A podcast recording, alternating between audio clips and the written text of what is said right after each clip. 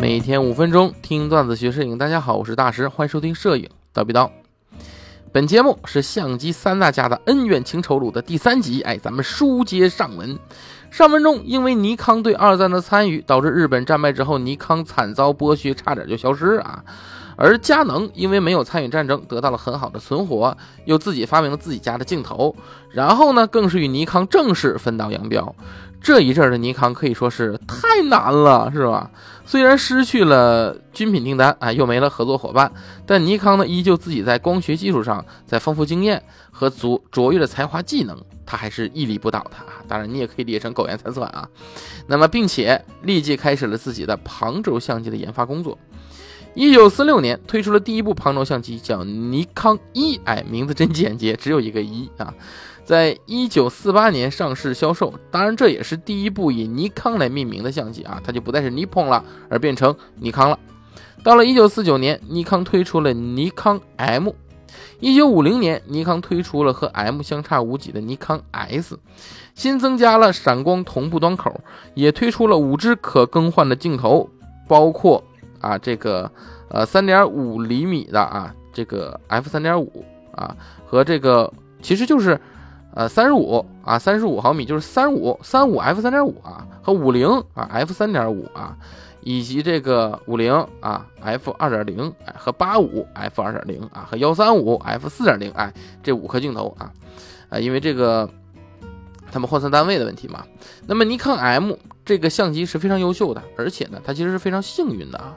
尼康因为它可以说是一招成名，天下皆知哎，这其中呢有一个陈年的老八卦啊。一九五零年，《纽约时报》啊就发表了一篇特稿，报道及介绍了就是尼康的相机以及尼克尔镜头的高素质表现。这个由著名的摄影记者啊，这个是 Jabel，哎，Jabel 之笔啊。那这个 Jabel 呢，呃，它是以报道朝鲜战争而闻名的。就当时啊，这个《纽约时报》的亚洲记者站呢是在日本的，所有去朝鲜的记者呢都会先到东京报道一下，再奔赴前线。那么这位记者呢，就在东京乱逛的时候，偶然发现了尼康 M。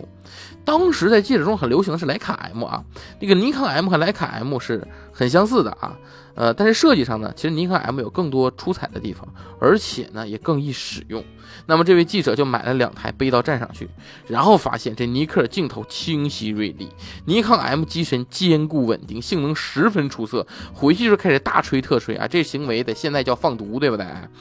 然后呢，尼康从此声名鹊起，成为了新闻界啊新闻记者的宠儿。这个尼鹏哎也对此呢视为无上的光荣啊。那么分手快乐的佳能呢也没闲着，一九四七年又换了块牌子，从这个京极光珠哎改成了佳能相机株式会社哎。到了一九四九年，佳能在东京证交所上市，圈钱之余呢，还做出了佳能。二 B，哎，可惜呢，佳能二 B 虽然发布当年就获得了旧金山全美照相机展览会的一等奖，哎，但知名度和市场表现呢都是平平。但这充分说明了一点，一点就是奖得的再多，不如找个好枪手的道理啊。以我阴暗的心理来判断啊，佳能能定下很多你像无偿租借仪器给著名的一些摄影家和新闻记者一个策略啊，跟那五零年代受的那刺激啊不无关联啊。那么尼康一九五二年的时候啊，在美国成立了尼康呃尼克尔啊尼克尔卡拉伯，那么这个是非政府组织，主要是用于联络用户的啊，提高影响。这种做法呢，在日后被很多公司都效仿。这一策略极大增加了尼康的知名度与销量，呃，也是在这年，尼康 S 出世了。佳能同年推出了世界首部带闪光灯同步的三十五毫米相机，是佳能四 SB。那这名字真有意思啊！那么这个成就相当惊人，而且具有划时代的意义。由于可以使用一个一百二十五分之一秒的快门同步的一个闪光灯，它大大拓展了相机的新闻方面的一个应用。在之后的旁轴相机时代，佳能因为工作重心的偏移，除了开发了世界上的第一款傻瓜相机，叫佳能 Night。呃，GardenNet 对之外呢，旁轴系统啊，件数不多啊。待会儿在电子影像机呀、什么磁带记录设备啊、办公设备领域啊，得到令人倾慕的成就啊。那么佳能呢，则是在旁轴领域大展拳脚啊，成绩斐然，甚至在某一瞬间打败了旁轴时代的王者徕卡。一九五四年啊，尼康推出了尼康 S 型的改进型尼康 S 二。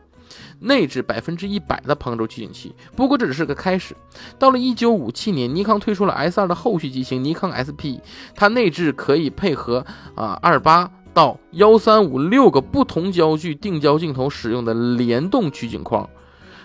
而且可以自动调整视差啊，自动调整视差，其功能之强悍远超了当时被看作旁轴之王的徕卡 M 三啊。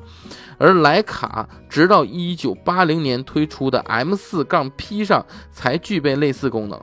也因为尼康优秀的品质，当时在欧洲一些国家，为了不和本国的企业产生竞争啊，对尼康是进行了多年的进口封锁的啊。哪些欧洲国家？大家猜啊？